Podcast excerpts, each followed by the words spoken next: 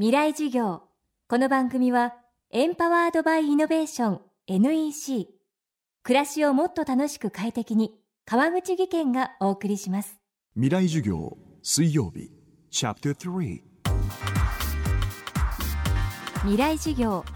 今週の講師は国立科学博物館標本資料センターコレクションディレクターの久保寺恒美さん深海最大のミステリーと言われるダイオウイカの調査を10年にわたり続けてきた研究者です。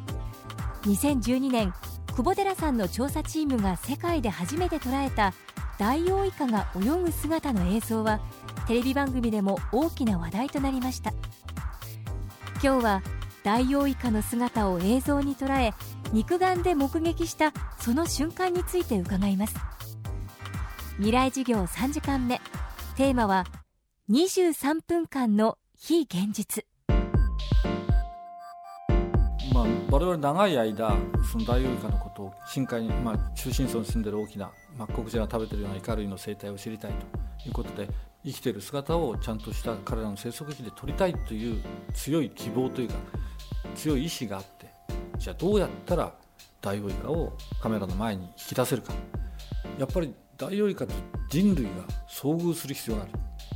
そうなると人類がやっぱ潜っていかないと。いかん。それで人間が乗っていける潜水艇を探したわけですね。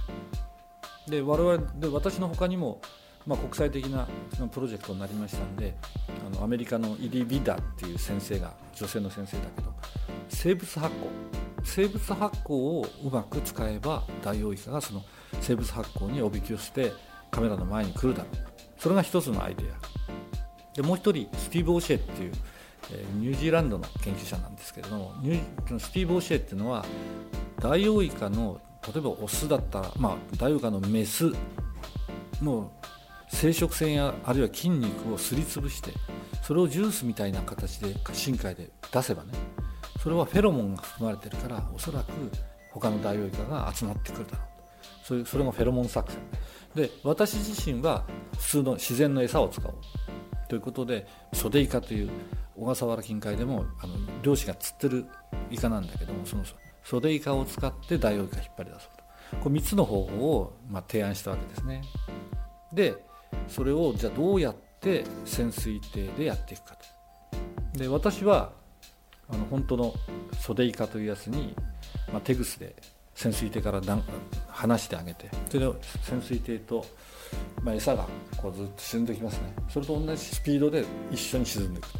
そういうような状況で全部ライトを消して潜っていけばダイオウイカが出てくるですからもう外は真っ暗。内部も真っ暗です。でそのままずっと沈んでいって。で1回下まで900まで行ってまた上がってきて3回目だと思いました。2回か3回目の沈んでいく 630m のところでダイオウイカが現れた。うわ出たっていう感じだね。ダイオウイカいた。本当出たっていう感じ。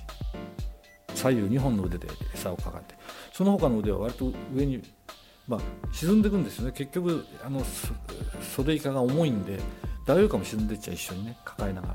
そうするとねちょうど他の腕は上にこう上がってでさらにこうですから頭が下になってこうヒレが上になるんですけどヒレをですね非常にきあのうまく波打たせてこうポジションを取りながらゆっくり回ってなんかその深海でこうダイオウイカが、ま、待っているような感じね。そんな感じがしましたね。23分一緒にいましたんで途中からですねこんなに長くずっとダイオウイカが見てていいのかっていうぐらいの感じでしたね。まあ、630メーターぐらいで来て900メーターぐらいまでずっと一緒に沈んでったんですね。それが23分間。夢のよ夢とも言わないな何て言ったらいいかな。まあ非現実の23分でしたね。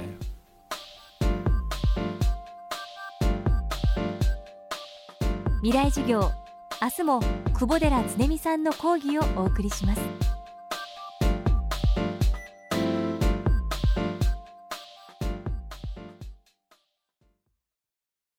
球一周およそ100分。高度700キロから地球の水循環を観測し気象予報や農業などに役立つ衛星しずく。NEC は確かな技術で支えています。この星の今を知り未来につなぐ。NEC の宇宙ソリューション。NEC 川口技研。こんにちは。新井萌です。地球にも人にも優しい OK 網戸で気持ちのいい夏を送りましょう。萌えは網戸でエコライフ。川口技研の OK 網戸。川口技研。未来授業。この番組はエンパワードバイイノベーション NEC 暮らしをもっと楽しく快適に川口義賢がお送りしました。